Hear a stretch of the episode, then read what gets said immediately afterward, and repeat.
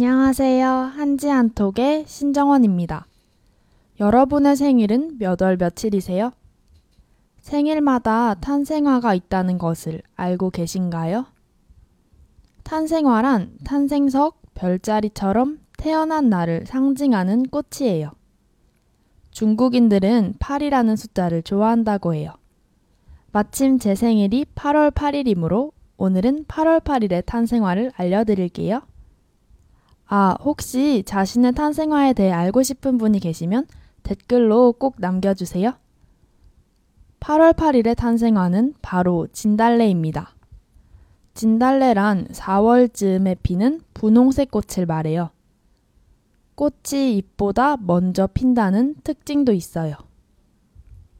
다음으로 진달래꽃에 얽힌 전설을 들려드릴게요.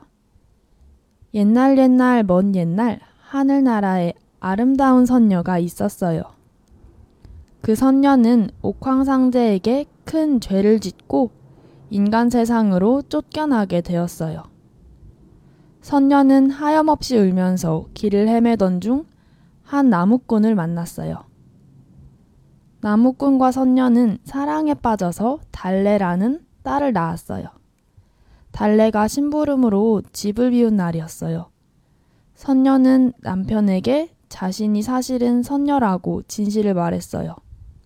그리곤 천상계로 갈 시간이 되었다며 달래를 잘 부탁한다는 말을 건넨 뒤 인간 세상을 떠났어요. 그 후 홀로 된 아버지는 달래를 더욱 아름답고 착한 처녀로 키웠어요. 그러던 어느 날, 달래는 들판에서 봄나무를 캐고 있었어요. 그 모습을 멀리서 살펴본 나쁜 사또가 달래에게 무작정 자신의 아내가 되어 달라고 억지를 부렸어요. 그 말을 들은 달래는 아버지를 모셔야 한다며 거절했습니다. 하지만 며칠 후 사또는 부하들을 이끌고 달래의 집으로 불쑥 찾아와 수레에 실어 달래를 데리고 가려 했어요. 아버지가 안 된다고 했지만 달래는 사또에게 납치되었어요. 이 모습을 바라본 엄마인 선녀가 손살같이 내려왔어요. 그리곤 달래를 안고 하늘로 다시 날아갔어요. 결국 딸마저 잃은 아버지는 매일같이 뒷동산에 올라가서 하염없이 울었고 몸이 쇠약해진 탓에 달래의 이름을 불러대면서 죽고 말았어요. 사람들은 달래 아버지의 시신을 달래가 나무를 캐던 뒷동산에 묻어 주었으며 그 후 달래의 아버지의 무덤가에는 봄철이면 밝은 자줏빛의 화사한 달래꽃이 피어났답니다.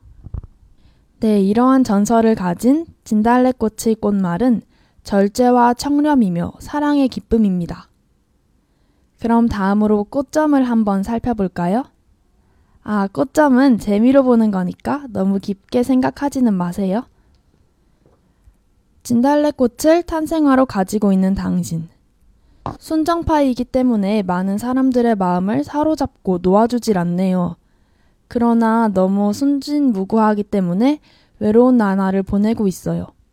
당신에게 중요한 것은 지금의 순수함을 사랑해줄 사람이 나타날 때까지 그 순수함을 유지하는 것이라고 하네요.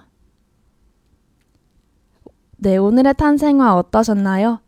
8월 8일이 생일이신 분들에게 오늘 소개해드린 탄생화가 멋진 선물이 되었으면 좋겠네요.